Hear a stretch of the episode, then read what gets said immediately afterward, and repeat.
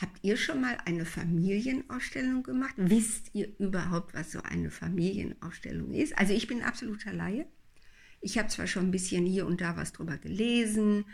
Äh, ich habe eben auch schon von Menschen ähm, mir Erfahrungsberichte angehört, aber so richtig habe ich keine Erfahrung, geschweige denn Wissen darüber.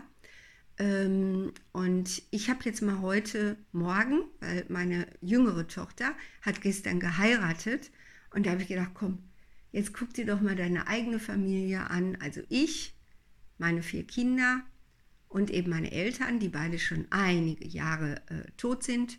Und die habe ich mir dann einfach so mit Karten, mit Spielkarten, in meinem Fall Reider Tarot, dieses Jugendstil Tarot, das ich wirklich einfach unheimlich gerne mag, weil es so lieb ist von der Bildgestaltung her.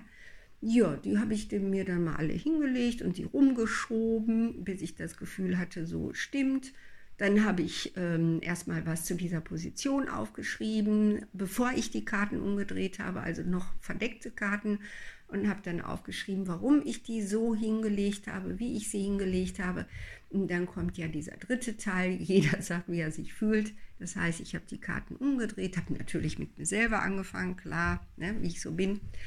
Und dann meine beiden Töchter, dann meine beiden Söhne und dann meine Eltern. Und ich kann euch das nur empfehlen.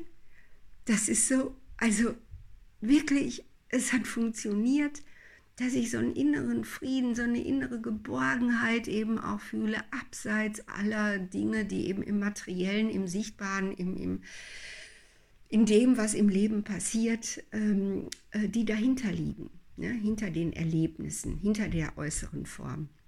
Und ich bin richtig, richtig stolz auf meine Kinder. Ich finde meine Kinder alle vier, egal wie sie mich finden, und denk mal bloß nicht, die finden mich alle toll, also weiß Gott nicht der Typ Mensch, Mutter, Mutter, äh, den alle toll finden, äh, der bin ich nicht. Also wirklich nicht. Ich bin schon ziemlich fehlerhaft.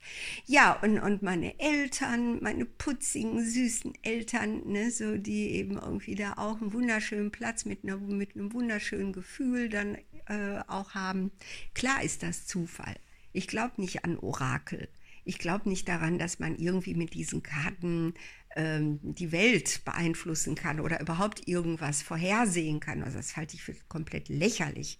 Noch nicht mal Gott wusste in der Wüste, äh, wie sein jüdisches Volk am nächsten Tag reagieren würde, war immer völlig erschrocken darüber. Äh, also, äh, wenn jemand das glaubt, kann er das natürlich gerne machen. Ich halte das für kompletten Schwachsinn. Aber diese Bilder erzeugen Gefühle und diese Gefühle helfen. Also, mein Appell an euch, von mir aus macht es mit dem Skatspiel, das ist okay. Aber probiert das doch mal einfach aus. Also sechs bis zehn Familienmitglieder, zu viele sollten es nicht sein.